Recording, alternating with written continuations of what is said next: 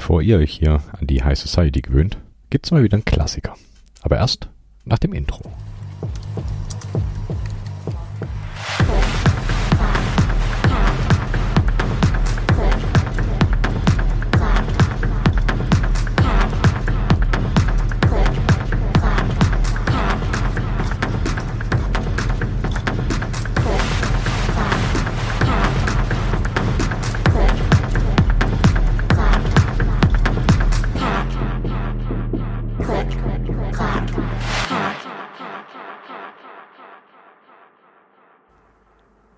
Hallo zur 63. Episode des Klick-Klack-Hack. Die letzte Folge mit Geist hat euch wohl sehr gefallen. Es gab nämlich einen absoluten Rekord an Downloads. Das waren etwas mehr als 900 Stück. Das ist der Wahnsinn. Ich bin sehr beeindruckt und natürlich vielen, vielen Dank an euch und natürlich auch an Geist nochmal, dass er hier mitgemacht hat. Ich habe es nach etwas längerer Zeit geschafft, die CCH Late Night vom März hochzuladen. Ich hoffe, ihr verzeiht mir das, dass es etwas länger gedauert hat. Die nächste Late Night findet am 26.04. um 21.15 Uhr statt. Ein Gast gibt's schon. Wer, wird natürlich noch nicht verraten. Und auch ein paar wohlbekannte Stimmen haben schon zugesagt. Also direkt weiter zu den News.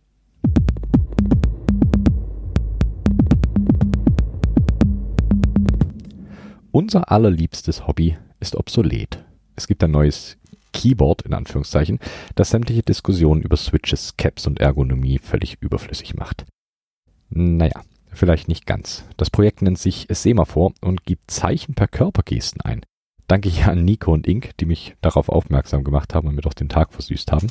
Ich packe euch das in die Show Notes. Das muss man auf jeden Fall gesehen haben. Und da wir es in der letzten Episode von der Totem hatten, gibt es hier auch noch eine kleine Neuigkeit zu genau dem Keyboard von Geist. Wie ihr vielleicht mitbekommen habt, die Totem gibt es jetzt nämlich bei Keep Supply zum Kaufen. Und lustigerweise gab es auch direkt jemanden, der da ein rundes Trackpad auf die linke Seite gebaut hat. Das ist ein netter kleiner Hack für Leute, die Trackpads an ihren Keyboards haben wollen. Und auch WTO liefert weiter coole Keyboards ab. Diesmal die Chonky Kong. Ein ortholineares Keyboard mit einem Ziffernblock in der Mitte und einer leicht abgesetzten unteren Reihe. Solltest du das hier hören, WTO, und die Chancen stehen relativ gut, ich denke, wir müssen mal miteinander reden. Dann gab es von Bastard Keeps die Dilemma V2, eine 3x5 plus 3 Split, die MX und Jog kompatibel ist. Auf dem Board sitzt ein RP2040 Controller, der jetzt 16 Megabyte unterstützt. Und das sind deutlich mehr als bei der V1. Außerdem sind Rotary Encoder im Daumencluster möglich. Es gibt Underglow und, einen Acryl-Bottom, um das Ganze natürlich noch schön hervorzuheben. Per Key RGB gibt's auch. Außerdem noch einen neuen Silkscreen und Footprints für OLED und LCD-Displays auf der PCB. Und zu guter Letzt noch Metal Blades für Magnete. Also eine ziemlich coole Weiterentwicklung der Dilemma. Zu guter Letzt noch etwas für die Ortholinear-LiebhaberInnen. Die Dolphy 40, ein 12x4 ortholineares Keyboard mit RP2040 Controller, die angelehnt ist an das Case Design der G80 1813 und trägt deswegen auch den Beinamen G80 1813 Mini. Ziemlich cooles Retro-Design und das Ganze auch noch in Ortholinear. Sehr, sehr hübsch. So, alles abgefrühstückt. Kommen wir zu einem Thema, das mir vor den Recherchen zum CCH noch nie vorher über den Weg gelaufen ist.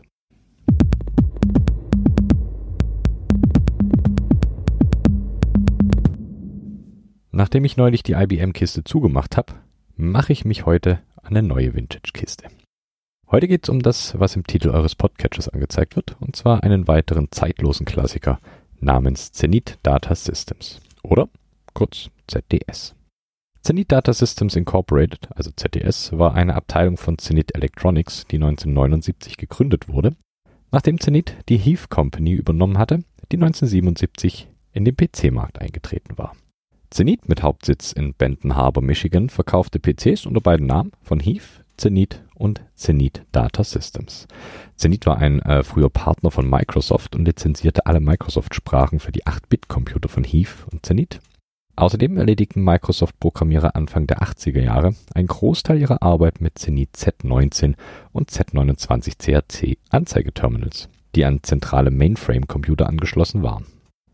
Der erste Heathkit H8 Computer, der als Bausatz verkauft wurde, basierte auf einem Intel 8080 Prozessor. Es lief Tonbandsoftware, Lochbandsoftware mit Loche und mit Lesegerät, und zwar dem H10 und HDOS Software also dem sogenannten Heave Disk Operating System. Und das Ganze auf 5 ein Viertel Zoll Festplattendisketten. Das CPM-Betriebssystem wurde an alle Heave Zenith Computer angepasst und das im Jahr 1979. Als nächstes basierten die frühen Heave Zenith Computer H88, H89 und Z89 auf den Z80 Prozessoren und liefen entweder mit HDOS oder mit CPM Betriebssystemen. Die ersten Computer von ZDS waren vormontierte Versionen von Heathkit-Computern. Als Tochtergesellschaft eines Fernsehunternehmens konnte ZDS Monitore zum Selbstkostenpreis beziehen, das ist natürlich ein deutlicher Vorteil, und ZDS verkaufte weiterhin Computer in Bausatzform. Das Äquivalent zum IBM PC-kompatiblen ZDS Z150 war zum Beispiel das Heathkit H150 und eröffnete weitere Heathkit-Elektronikzentren, während es auch über Zenith-Händler verkaufte und Firmenkunden suchte. Das Unternehmen setzte auch Heath-Praxis fort, ungewöhnlich klare Produktdokumentationen zu veröffentlichen, Schaltpläne zu verteilen und den Quellcode in gedruckter Form an HDOS und andere Software zu verkaufen ZDS mied den Einzelhandelsmarkt und konzentrierte sich stattdessen auf Geschäfts und Regierungskunden wie Unternehmen, Universitäten und Regierungsbehörden. Eine Führungskraft sagte: „ Wir hätten gerne Einzelhändler, aber wir brauchen sie nicht. “Das Unternehmen erklärte 1982: „ Wir haben keine Erwartung, auf dem Desktop-Markt Erster oder Zweiter zu werden “, verkaufte jedoch im Geschäftsjahr 84 16 Prozent der 37.000 Computer, die die US-Regierung kaufte an zweiter Stelle nach IBM mit ihren 27 Prozent. So waren sie bis 1985 insgesamt das zweitgrößte PC-kompatible Unternehmen nach Compaq. Der CEO von ZDS in jenem Jahr führte seinen Erfolg auf die Erkenntnis zurück, dass im Gegensatz zu anderen Computerunternehmen PC-kompatible Produkte mit fallenden Preisen wie Fernsehern waren. Grundsätzlich bewegen wir Kisten, hatte er wohl gesagt der Umsatz von ZDS stieg 85 auf 352 Millionen US-Dollar und im März 86 bezeichnete die New York Times den Erfolg der Abteilung als eine der stolzesten Errungenschaften von Zenith angesichts der Verluste des Unternehmens auf dem Fernsehmarkt gegenüber der japanischen Konkurrenz. 1985 leistete Zenith mit dem tragbaren Lunchbox-Computer Z171, dem ersten kleinen tragbaren Computer auf MS-DOS-Basis, ausgestattet mit zwei 5,25 Zoll Disketten und in blau gehalten, Pionierarbeit auf dem LCD-Laptop-Computermarkt. Dieser wurde von der Vadem Corporation im Rahmen einer OEM-Vereinbarung für Heath Zenith gebaut und zuerst in großen Stückzahlen von 20.000 Stück an die US-Steuerbehörde IRS verkauft. 87 folgten dann die Zenith 181 und 183. Letzterer war einer der ersten Laptops, die mit einer Festplatte ausgestattet waren die US Air Force folgte mit einem anfänglichen Kauf von 46.000 Laptops von Zenith. ZDS glaubte damals, dass die Regierung ein wichtigerer Kunde sei als Verbraucher oder sogar Unternehmen. Im Oktober 83 vergab die United States Navy und Air Force einen Computervertrag über 27 Millionen Dollar an die ZDS. 84 gewann ZDS einen 100 Millionen Dollar Vertrag mit dem US-Militär für Tempest abgeschirmte Computer 86 gewann das Unternehmen zwei weitere große Verträge, ein für tragbare Computer für den Internal Revenue Service und einen Vertrag über 242 Millionen Dollar, den größten in der Geschichte von Zenith, über 90.000 Computer für das US-Verteidigungsministerium. Im Oktober 89 verkaufte Zenith ZTS für 635 Millionen Dollar an das französische Unternehmen Groupe Bull. Zwei Hauptgründe für die Fusion von ZDS und Group Bull mit Packard Bell waren die Kosten für Reparaturen und Software-Upgrades für einen großen Auftrag der US-Regierung. ZDS hat durch den Vertrag Desktop 4 der US Air Force viel, viel Geld verloren. Um den Preis für den Vertrag zu erfüllen, stellte ZDS sehr billige Computer mit, mit Motherboards her, die häufig direkt nach dem Auspacken defekt waren und einen Vor-Ort-Service erforderten. Oft durch einen Dritten, der ZDS in Rechnung stellte, um das Problem zu lösen. Die Air Force bestand auch darauf, ZDS für das Upgrade auf Windows 95 auf 200.000 der Maschinen bezahlen zu lassen, da ZDS zugestimmt hatte, Software-Upgrades für die Computer kostenlos bereitzustellen. Die Group Bull verkaufte weiterhin PCs unter dem Namen Zenith Data Systems, bis ZDS 1996 mit Packard Bell und NEC fusionierte und das Unternehmen Packard Bell NEC Incorporated gründete. Der nachfolgende Supersport war wesentlich größer und schwerer, bot jedoch durch die Verwendung des Intel 80286 Prozessors eine stark verbesserte Leistung. Es wurde von der US-Armee und der US-Marine bei einer der ersten großen staatlichen Anschaffungen von Laptops ausgewählt. Später verwendete eine andere Version, und zwar der Zenith Supersport SX, einen Intel 80 386 Prozessor. Der spätere Minisport war der einzige Laptop, der jemals die 2 Zoll Diskette verwendete, die für den Einsatz in Standbild-Videokameras entwickelt wurde. Eine einzigartige Funktion der meisten Zenith PC-kompatiblen Geräte war die Tastenkombination Steuerung Alt und Einfügen, die das laufende Programm unterbrechen und in einen Machine Code Monitor breakt. Dieses Monitor PAM8-Programm, das auf dem Heathkit H8-Computer entstand und im ROM enthalten war, ermöglicht es dem Benutzer, die Programmausführung zu verfolgen oder fortzusetzen, Maschineneinstellungen zu ändern, Diagnoseroutinen auszuführen oder von einem bestimmten Gerät zu booten. Spätere Modelle von Zenith-Computern, insbesondere Laptops, enthielten eine Machine.exe, mit dem der Benutzer hardware-spezifische Einstellungen in anderen Programmen, zum Beispiel äh, Batch-Dateien, ändern konnte diese Annehmlichkeit war für die damalige Zeit hoch entwickelt, wobei Standards wie APM und ACPI eine ähnliche Funktionalität in modernen Systemen bieten. ZDS war in Großbritannien dafür bekannt, den Full Members Club, einen Fußballwettbewerb, mehrere Jahre lang bis zu seiner Einstellung im Jahr 92 zu sponsern und Zenith verkaufte Pentium-Klone unter dem Namen Z-Station. So, jetzt habe ich euch die Geschichte von Zenith untergejubelt, ohne es vorher anzukündigen. Aber ihr habt's geschafft. Das Wichtigste an Zenith sind natürlich die Keyboards der Terminals, Rechner und Laptops, sonst würdet ihr hier ja nicht zuhören. Zenith hat eine ganze Menge cooler Keyboards auf den Markt gebracht, die alle ein bei Sammlern beliebtes typisches Vintage-Design haben, aber trotzdem haben sie das ein oder andere Design- und Funktionshighlight, das definitiv erwähnenswert ist. Fangen wir an bei der Zenith ZKB2. Die wurde von Zenith ca. 86 auf den Markt gebracht. Die ZKB2 ist eine Full-Size im heute sogenannten Win-Keyless Layout, also ohne den Windows-Key in der untersten Row. Die ZKB2 ist ein XT-AT-kompatibles Keyboard, das entweder Alps, SKCL, SKCM Switches oder Mitsumi Miniature Mechanical Switches benutzt. Die ZKB2 wurde mit verschiedenen Switches ausgeliefert. Es gibt eine Variante mit Alps SKCL Green und eine mit Alps SKCL Yellow Switches. Die SKCL Green sind lineare 50 Centinewton Switches und die Yellow sind lineare 58,8 Centinewton. Also etwas härter als die grünen. Wie oft zu sehen bei Vintage Boards hat die Spacebar einen deutlich steiferen Switch verbaut, in dem Fall lineare Alps SKCL Grace mit 88,2 Centinewton, also deutlich härter als die Green und die Yellow Alps.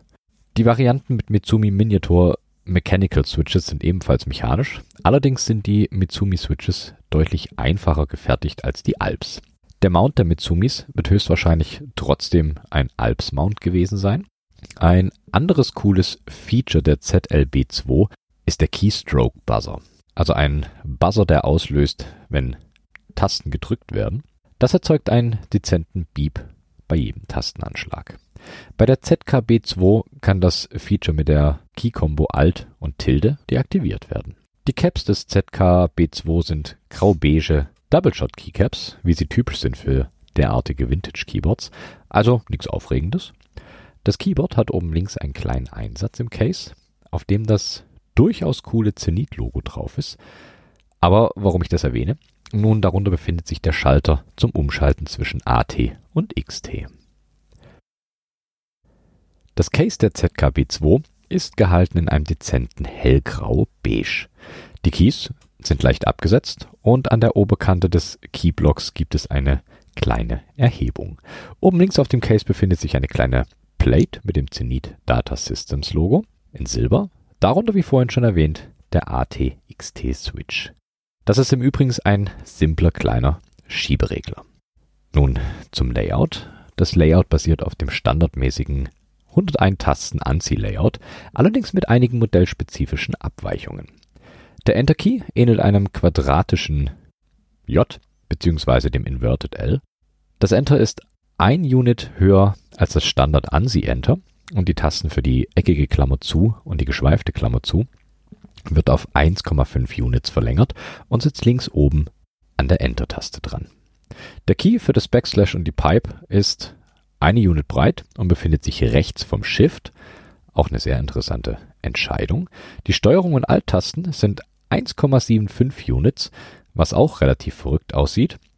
Und separate Stabilizer erfordert unter den Keys. Und die anderen Keys sind pure Standard mit F-Keys, Ziffernblock und was alles so zu einer Full-Size dazugehört.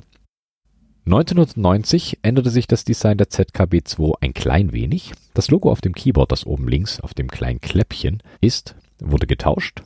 Es wurden nun die Alps SKCL Yellows verbaut. Ein nettes kleines Detail, was ich recht hübsch finde, ist das Verbindungskabel der ZKB2. Das geht nämlich nicht nach oben weg, sondern nach links. Von der ZKB2 gab es auch ein Derivat namens ZKB2R. Es wurde behauptet, die ZKB2R sei nur die Variante mit einer roten Indikator-LED. Es steckt aber noch etwas mehr hinter der Bezeichnung ZKB2R. Die ZKB2R hatte eine FCC-ID. Die ZKB2 scheint aber keine zu haben und das obwohl die ZKB2R FCC-ID mit ZKB2 endet und nicht mit ZKB2R. Geht aber noch weiter. Die ZKB 000101, zu der ich gleich noch komme, hat die Teilnummer 16356 und diese Nummer erscheint auch auf dem Etikett der ZKB2R. Das würde bedeuten, dass diese Tastaturen physisch identisch sind, aber der Schaltertyp und die LED-Farbe sind nicht bekannt. Leider existieren nur wenige Bilder, um das zu verifizieren. ZKB 000101 hat keine FCC-ID und die EIA-Nummer ist 416 statt 343. Also alles sehr ominös. Kurz noch etwas zur ZKB 000101. Die scheint etwas heller als die ZKB2 und ZKB2R, also alles in beige gehalten und mit grauen Modifiern und grauem Kabel. Das Logo auf dem Kläppchen scheint etwas dezenter zu sein und nicht in Silber gehalten. Natürlich hat Zenit, wie vorhin besprochen, auch in Richtung Laptops geschielt und welche produziert. 1989 gab es für stolze 6000 Dollar den Zenit Supersport SX zu kaufen. Lustige Typen haben ihn damals wohl auch Supersports genannt. Naja, okay. Das Ding ist ein 386er Laptop mit, naja, sagen wir Hybrid-Switches. Verbaut sind hier Alps-Switches mit integriertem Dome, also quasi Rubber Dome, aber abgekapselt in ein Switch-Housing. So ist wenigstens nicht gleich das ganze Keyboard Schrott, wenn ein Dome kaputt geht. Sondern nur der defekte Switch muss getauscht werden. Explizit geht es hier um die Alps Integrated Dome Switches mit blauem runden Stem. Die Switches sind PCB-Mount und haben am Oberteil des Housings umgekehrte Haltelaschen. Das heißt, die Oberseite des Housings wird auf die Unterseite gesteckt.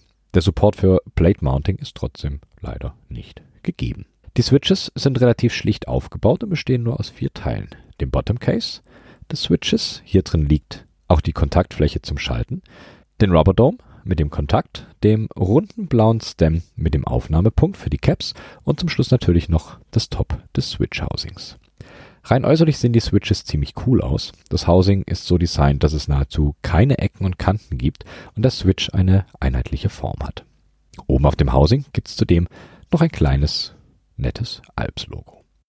Okay, nun aber zum Keyboard. Das Keyboard das im Supersport verbaut ist, ist eine 60%, allerdings mit den Besonderheiten der ZKB2. Das heißt großes inverted L-förmiges Enter und große Alt- und Control-Keys. Außerdem sind die Pipe und Backslash und Tilde-Keys wieder untereinander unter dem Enter platziert. Was noch zusätzlich dazu kommt, ist ein Standard-Cursor-Cluster unten rechts und ein FN-Key links außen.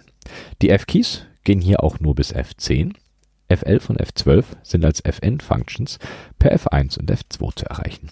Die Keycaps sind in klassischem Weiß mit grauen Modifiern und sind komplett Doubleshot. Das waren noch Zeiten, als sogar Laptop-Tastaturen Doubleshot Keycaps hatten. Trittbeschriftungen sind per Padprint-Verfahren auf die Tasten gedruckt und das entweder in Blau oder in Grün.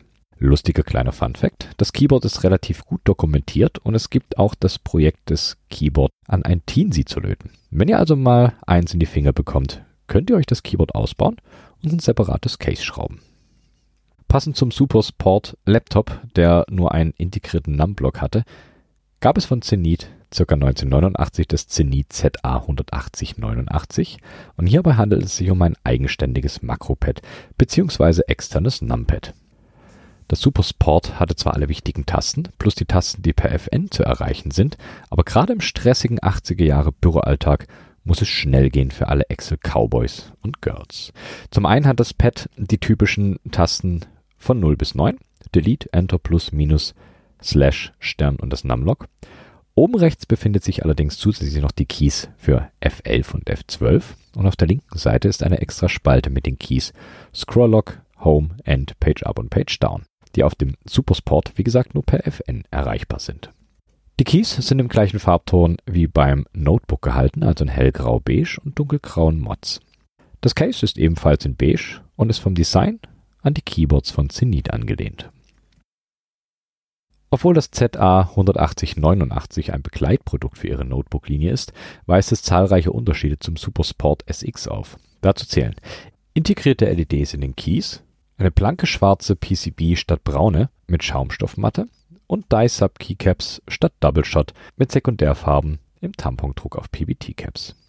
Die Leiterplatte trägt das Markenzeichen von Alps auf der Leiterbahnseite und Made in Japan auf der Oberseite. Verbaut sind auf dem Pad wieder Alps Integrated Dome und Alps Common Mount Low Profile Switches. Ein nettes kleines Numpad mit Spiralkabel. Ein Zenith Keyboard, das etwas aus dem Raster fällt, ist das Z150, was ich ganz am Anfang erwähnte. Die Z150 ist eine Plate Mounted, die ebenfalls mit linearen Alps SKCL ausgestattet ist. Und das Board hat ebenfalls einen ATXT-Konnektor wie seine Geschwister. Soweit so ähnlich. Allerdings ist das Design des Cases komplett anders. Ich würde fast sagen, es ist Apple-artig im Vergleich zu späteren M0110 von Apple, aber nur leicht. Zum einen soll das Case deutlich robuster sein als bei den anderen und auch äußerlich sieht es eher nach einem typischen Terminal-Keyboard dieser Zeit aus. Außerdem hat das Keyboard auf der Rückseite eine Metallplatte und kommt mit einem massiven Spiralkabel. Als Switches wurden hier die gewohnten Alps SKCL Green oder Alps SKCL Yellow verbaut. Je nach Herstellungsjahr hat die Leertaste entweder SKCL Green oder SKCL Gray Switches. Die Keycaps bestehen entweder aus Double Shot ABS oder Dye-Sub PBT. Die Leertasten sind dabei immer ABS. Aber eins zieht sich durch alle Zenith Keyboards, der interne Lautsprecher, der beim Tippen auf dem Alpha-Tasten ein Piepton von sich gibt. Den gibt's hier nämlich auch wieder konnte genauso wie bei seinen Geschwistern auch aktiviert und deaktiviert werden und das Ganze mit der Tastenkombination Alt und Escape. Das Layout der Z150 ähnelt einer Compact Full Size, allerdings ohne Cursor Cluster. Sie hat wieder das große Inverted L Enter, eine enorme Leertaste mit neun Units. In der gleichen Reihe sind nur zwei Mods, und zwar links das Alt und rechts Caps Lock. Beides jeweils zwei Units breit. Control befindet sich auf der heutigen Caps Lock Position, also auch alles wieder typisch für die ganz normalen Terminal Keyboards dieser Zeit. Der Ziffernblock ist angerückt an den Hauptcluster und die F-Keys sind in einem 2x5 Key Cluster auf die linke Seite gewandert. Das Color Scheme ist hauptsächlich weiß mit schwarzen Zeichen und die Mods sind in hell grau gehalten. Zenith hat ein paar grundsolide, aber recht hübsche Terminal Keyboards auf den Markt gebracht und zudem noch die überaus angenehm Alps SKCL Switches verbaut. Wo diese Boards mittlerweile preislich liegen, weiß ich leider nicht, aber solltet ihr mal die Möglichkeit haben, euch eins zuzulegen, macht das. Es wird sich lohnen.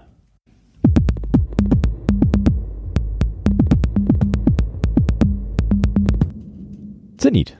Eine Firma, die einen Platz in der Geschichte hat, auch wenn er unscheinbar ist. Aber auch die unscheinbaren Verwandten gehören natürlich zur Familie. Okay, Denkt dran, am 26.04. ist wieder Late Night Live. Und wie ihr gemerkt habt, kann es natürlich etwas dauern, bis die Aufzeichnung kommt. Also am besten live zuhören. Link zum Stream und Chat, aber auch zu allem anderen wie die Shownotes zu dieser Episode, gibt's natürlich auf klicklackhack.de. Ich bin fertig für heute. Ich knall euch jetzt noch Roll Music mit dem Track Omperios um die Ohren und bin dann ruhig. Vielen Dank fürs Zuhören und bis zum nächsten Mal. Macht's gut.